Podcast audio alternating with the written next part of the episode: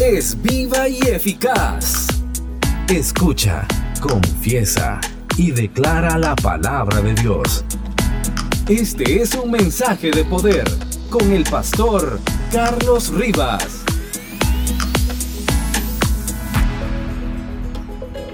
Vamos a buscar el libro de números en el capítulo número 22, 23, por favor. Libro de números, capítulo número 23. Vamos a, orar antes de leer la palabra de Dios para esperar que el Señor en esta hora nos hable y nos ministre a nuestras vidas. Oremos al Señor, hermanos. Padre nuestro que estás en los cielos, te queremos dar gracias, bendito Dios, porque un día viernes estamos en tu casa, porque no andamos caminando por la oscuridad, ni por el rumbo de muerte donde la mayoría está a esta hora anestesiándose para buscar un poco de paz en su corazón. Mientras que nosotros, Señor, estamos llenos de alegría, abiertos a que tú puedas sorprendernos en esta hora. Padre, háblanos a nuestras vidas. Y Señor, aquellos que han traído sus peticiones, manifiéstate ahora, Señor, proveyendo sanando, fortaleciendo, animando, abriendo oportunidades, Dios mío, resolviendo problemas que ellos han traído. Aquí estamos en esta hora, bendito Dios, confiando de que tú eres fiel a tus hijos y que eres, eres escucha las peticiones que te hacemos con amor. Todo esto te lo suplicamos en el nombre poderoso de nuestro amado Salvador Jesucristo, que vive y reina por los siglos de los siglos. Amén. Digan amén, hermanos. Sacudas el polvo. Digan amén. Vamos a leer la escritura en el libro de números, capítulo número 23, versículo número 19. Cuando lo tengan listo me dicen un poderoso, enérgico y escandaloso amén. Leemos la palabra de Dios en el nombre del Padre, del Hijo y del Espíritu Santo. Amén. Dios no es hombre para que mienta, ni hijo de hombre para que se arrepienta. Él dijo y no hará, habló y no lo ejecutará. Esta es palabra de Dios, hermanos. Ahí dejamos la lectura de la palabra. Pueden tomar su asiento, por favor.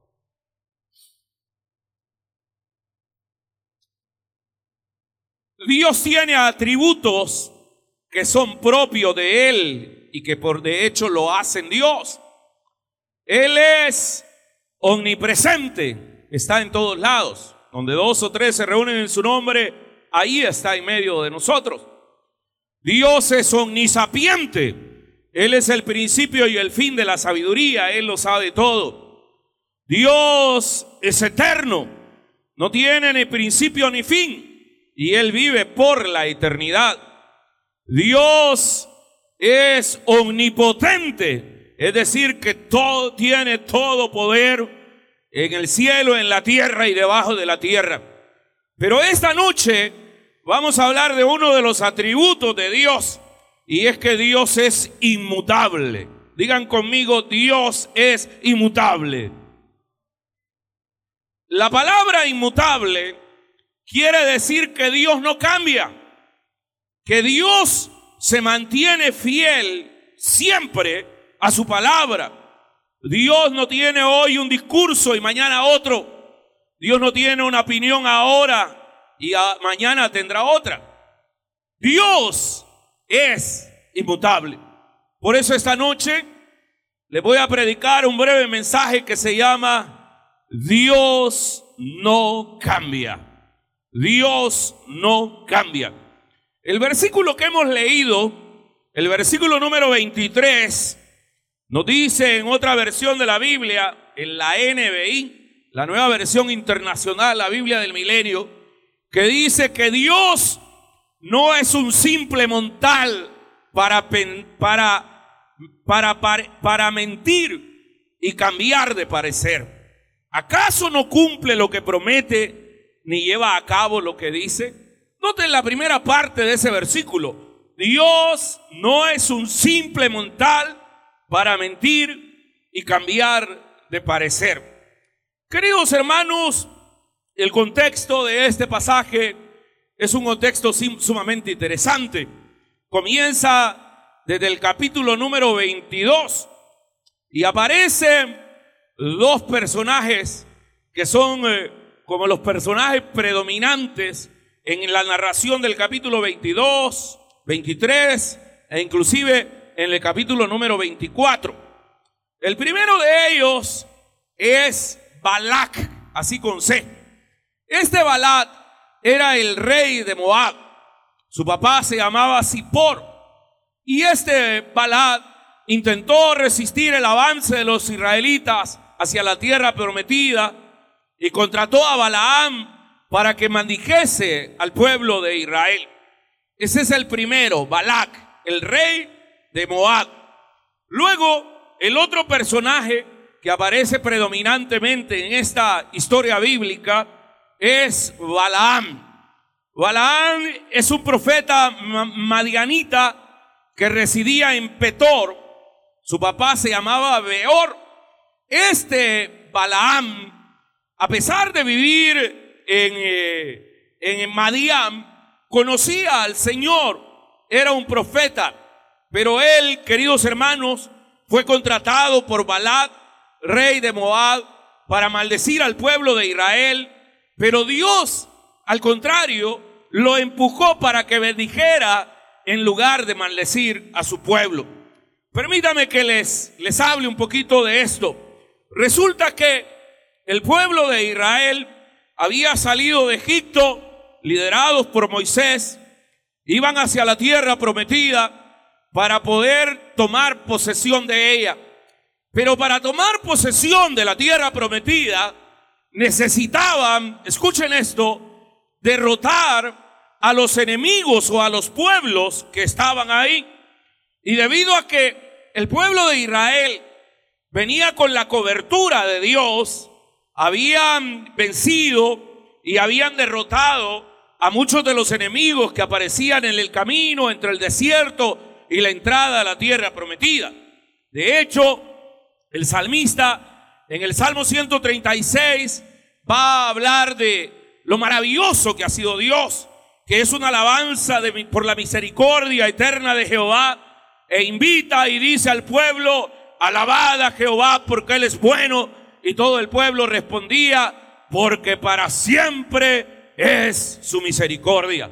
Yo lo voy a decir la primera parte y usted dice la segunda parte, alabad a Jehová porque Él es bueno para siempre. Y luego el salmista empieza a decir cómo Dios los liberó, los hizo pasar por el mar rojo. Pero en el versículo número 18, 19 y 20 de ese salmo, habla de las victorias que había tenido el pueblo de Israel en ese caminar. Dice que mató a reyes poderosos y todos contestamos, a ver, hablen hermanos mató a reyes poderosos. Y mató, y dice el 19, a Seón, rey amorreo. A Od, rey de Basán. Y dio la tierra de ellos en heredad. En heredad a Israel su siervo. Él es el que en nuestro abatimiento se acordó de nosotros y nos rescató de nuestros enemigos. Él da alimento a todo ser viviente. Y todos decimos, alabad al Dios de los dioses. Y todos decimos,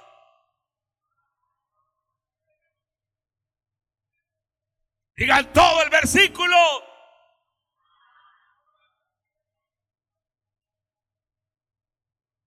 Eso, queridos hermanos, lo cantaron el pueblo después de ver la mano de Dios.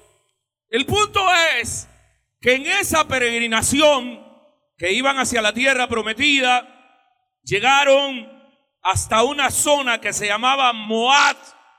Eso está en Madián. Y ahí Balad era el rey de esa ciudad. Entonces Balad, al ver cómo Dios, con mano poderosa y brazo extendido, había acompañado a, a Israel y a su ejército y habían despedazado a todos los enemigos, hermanos, este hombre se desesperó. Se desesperó y tuvo miedo. Balad dice que Israel era demasiado fuerte como para poder enfrentarlo y en la batalla, pero queridos hermanos, este Balad se ingenia un proyecto. Si aquí este pueblo está de la mano de Dios, quiere decir entonces que Dios es el que los está respaldando. Entonces la batalla tiene que ser de carácter espiritual. Se le ocurre entonces contratar a Balaam, que era el profeta de ese tiempo en esa área, en Madián, y decide enviarle mensajeros con el propósito de que estos mensajeros pudiesen convencer a Balaam de que maldijese al pueblo de Israel.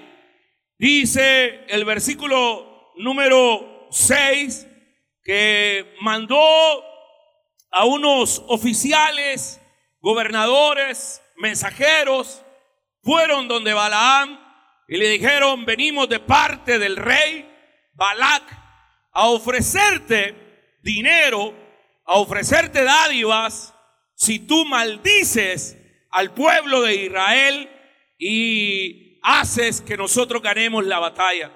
Balaam responde, y dice, no puedo hacer eso si Dios no me lo ha permitido. Lo que podemos hacer es que se queden esta noche a dormir acá. Yo voy a consultar a Dios y mañana les digo qué me ha dicho. Efectivamente, santos, dice la Biblia que al siguiente día se levantó y le dijo, Dios me habló y me dijo que yo no puedo maldecir a ese pueblo. El versículo número 12 está la respuesta que le dio Balaam a los enviados de Balac y le dice, entonces el Dios le dijo Dios a Balaam, no vayas con ellos ni maldigas al pueblo porque bendito es. En otras palabras le estaba diciendo, Dios le dio indicaciones y le dijo, no vayas con ellos porque el pueblo de Israel es bendito. Y lo que yo he bendecido, bendito es. Me quitaron el, versículo, pero hermanos, ahí lo, lo está diciendo, ni maldigas al pueblo, porque bendito es. El punto es que esos mensajeros, queridos hermanos, se marchan, le van a informar a Balat, el rey los esperaba con ansia y dice, eso es lo que manda decir eh, el profeta, que él no puede maldecir a, porque Dios le ha indicado que Israel es un pueblo bendito. Y Balak, el rey, dice, bueno, la verdad es que no hay profetía ni nadie, todo el mundo tiene su precio. Decidió enviar a otros mensajeros de más influencia, más honorables, y le fueron a ofrecer mucho dinero a cambio de que él se fuera con ellos y se fuera al encuentro con, con, con el rey Balac para que pudiese maldecir al pueblo de Israel. Estos mensajeros de honor reciben la palabra de, de Balaam que, que, que suena muy piadosa. En el versículo número 18 les dice, cuando ellos en el 17 le dijeron, sin duda, el rey te honrará mucho más y hará todo lo que me digas. Ven pues ahora y maldice al pueblo de Israel. Balaán contesta algo realmente que uno lo lee que parece piadoso. Sin embargo, ya van a ver cómo se empieza a mover por los intereses. En el versículo número 18 dice, y Balaán respondió y dijo a los siervos, aunque Balac me diese su casa llena de plata y de oro, no puedo traspasar la palabra de Jehová mi Dios para hacer una cosa, ya sea pequeña o sea grande. Lo que podemos hacer, porque ya le habían ofrecido más dinero que la primera vez, le habían ofrecido mucho. Entonces, quédense a dormir esta noche. Me voy a ir a consultar a Dios a ver qué me dice si debo de ir con ustedes o no. El punto es que movido por el interés, por todas las dádivas, por el dinero que Balac le ofrecía, el profetía decide levantarse y en la mañana, queridos hermanos, se marcha junto con los mensajeros que iban. Y ahí aparece el, incidente famoso, aquel que pasó con la burra o con el asna de, de, de, Balaam. Resulta que del versículo número 21 en adelante, enarbola su asna, se sube a su asna y empieza a caminar, queridos hermanos, para emprender el viaje, revelando así cómo él anhela ir con los mensajeros que había mandado el rey Balac. El punto es que el asna tuvo una reacción de temor de Dios más allá de el mismo profeta. Dice la Biblia en el versículo número 23 que el asna cuando iba subido ahí, de repente pasaron, queridos hermanos, por eh, en medio de unas viñas y dice la palabra que estaba eh, por el campo, iba caminando, imaginen ustedes al profeta Balaam en su burra y el ángel de Jehová se aparece saca su espada. Balaán no lo vio, pero sí la vio el asna. Entonces cuando el asna vio que estaba el ángel con la espada desenvainada, en vez de seguir recto por el camino, se mete a un campo. Y queridos hermanos, el profeta agarra un palo y empieza a pegarle y le dice que se levante. Se levanta la burra, siguen caminando. El punto es que después pasan por eh, una, un lugar eh, bastante estrecho, con pared a un lado y pared al otro y una viña, y aparece nuevamente el ángel con la espada. El lana cuando la mira, lo que hace es, queridos hermanos, hacerse hacia una de las paredes y topa ahí, al grado, dice la escritura, que hasta el pie del profeta fue, queridos hermanos, dañado por ese movimiento que hizo la Ana. Y eh, el profeta, sin entender lo que pasaba, agarra una vara, empieza a pegarle y el asna se levanta. El punto es que en tercera ocasión iban ahora por una zona extremadamente estrecha, donde solo cabía la asna. Había muro a un lado, muro al otro lado, y se para el ángel con la espada desenvainada. Entonces el asna cuando mira, queridos hermanos, el, el ángel de Jehová impidiendo que el profeta fuera a maldecir al pueblo de Israel porque ya Dios lo había bendecido. El punto es que el animal es más sensible a las realidades espirituales, más que inclusive que el profeta, porque veía con los ojos y veía al ángel. Em, eh, hermanos, el punto es que el Ana cuando ve el ángel por tercera vez, lo que hace es que se echa. Y el profeta estaba ahí, se echó. Entonces el profeta se baja agarra una vara y le empieza a pegar más fuerte que las dos veces anteriores y le dice, Ana, desgraciada, ¿por qué no te levantas? Y hermanos, ahí se da el incidente que la Ana empieza a hablar. Al final el Ana le dice, hermanos, Dios le da la capacidad a ese animal, a un burro, de hablar. De ahí sacamos la expresión aquella nosotros, con que Dios habló por medio de un burro, ¿cómo no va a hablar por, por medio nuestro, verdad?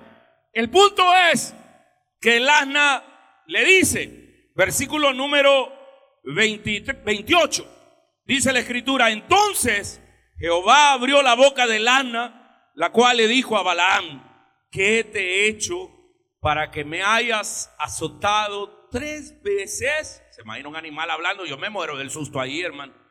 O sea, ¿te imaginas el, el asna hablando ahí? ¿qué te he hecho yo para que me hayas apaleado tres veces? Y Balaán le respondió al, al asna, ¿por qué te has burlado de mí? Ojalá tuviera espada en mi mano, que ahora mismo te mataría, animal desgraciado. Y el asna le dijo a Balaam, ¿no soy yo tu asna? Sobre mí has cabalgado desde que tú me tienes hasta este día. He acostumbrado a hacerlo así contigo. Y él respondió, no, o sea, yo nunca te he pegado, le estaba diciendo el asna. Entonces Jehová abrió los ojos de Balaam y vio al ángel de Jehová que estaba en el camino y tenía su espada desnuda en su mano y Balaam hizo reverencia y se inclinó sobre su rostro. Ahora, queridos hermanos, aquí es interesante porque durante tres oportunidades el hombre no veía nada, no era sensible a las cosas espirituales ni siquiera se pudo percatar de la conducta inusual que tenía de la asna, que nunca se portó así antes. Y, queridos hermanos, ahí estaba mandándole un mensaje. El punto es que le habla al asna, pero ni aún así reaccionó Balaam, hermano. Porque tenía un incentivo. ¿Cuál era el incentivo que tenía?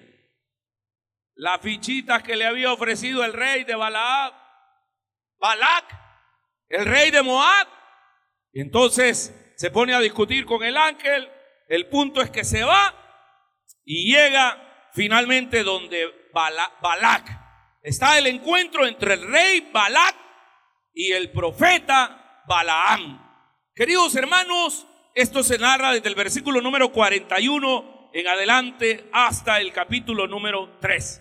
El rey lo recibe con una comida, hace algo especial, todo un banquete y el punto es que le dice, te he mandado a contratar y te voy a bendecir abundantemente, te voy a pagar bien si me ayudas a maldecir al pueblo de Israel. Vamos a ir a una cumbre y desde ahí vas a ver al pueblo y lo vas a, maldecir. Se fueron a la cumbre, vieron al pueblo de Israel y todo ese ejército y Balaam no se atrevió a maldecir al pueblo. Y entonces el rey le dice, ¿qué pasa? ¿Por qué no lo maldices? Y, y volvieron a ofrecer un sacrificio hicieron siete altares, lo llevó a un lugar más alto que se llama Pisca. Desde ahí, queridos hermanos, vieron al pueblo de Israel y ahí le dice la verdad Balaán al rey Balad, la verdad es que yo no puedo maldecir al pueblo de Israel. Y llegamos al versículo 19 que leímos, donde dice, porque Dios ya prometió bendecir a este pueblo. Y Dios no es hombre para que mienta, ni hijo de hombre para que se arrepienta. Aleluya. Están acá conmigo, santos. Dios no es hombre para que mienta, ni hijo de hombre para que se arrepienta. En otra palabra, le estaba diciendo, Dios no cambia. ¿Están conmigo, santos? Porque en el capítulo número 22, versículo 12, Dios le había dicho al pueblo, entonces Dios le dijo a Balaam, no vayas con ellos ni maldigas al pueblo, porque ese pueblo bendito es. Esta noche vamos a aprender dos lecciones bien importantes de esta historia. Lo número uno, lo que Dios ha bendecido, nadie puede maldecir bueno que reaccionaron así. Es lo primero que hay que aprender. Lo que Dios ha bendecido, nadie puede maldecir. Queridos hermanos, entiendan, las ricas e innumerables bendiciones de Dios son nuestras y nadie nos las puede arrebatar. Nadie. Si Dios lo dijo, así será. Por más que venga el diablo, que el Señor lo reprenda, por más que venga cualquier ser humano a querernos denigrar, a querer decir lo que sea, pero si Dios ya bendijo al pueblo de Israel, nadie lo puede bendecir. Si Dios ya te bendijo a ti, no hay demonio, no hay espíritu, no hay persona y no hay nadie que te quite las bendiciones que Dios ya te ha dado porque Dios no es hombre para que se arrepienta ni para que mienta. Dios es inmutable. Esto debería de alegrarles, hermano, ¿no lo creen ustedes? Eso es lo que está diciendo el hombre ahí. Por más que le ofrezcan dinero, por más que le manden mensajeros honorables, por más que le ofrezcan buenas dádivas, por más que le ofrezcan buena cena, buena comida, si Dios ya nos bendijo, no hay tales, no hay nadie, nadie nos puede robar la bendición. Porque dice el versículo que leímos al inicio que Dios no es un simple montar para mentir y cambiar de parecer. Dios ya te bendijo y nadie te puede arrebatar la bendición. Este fue un mensaje de poder con el pastor Carlos Rivas. Si te gustó este mensaje, visítanos en www.iglesiatai.org. Mantente conectado con nosotros a través de nuestras redes sociales. Dios te bendiga.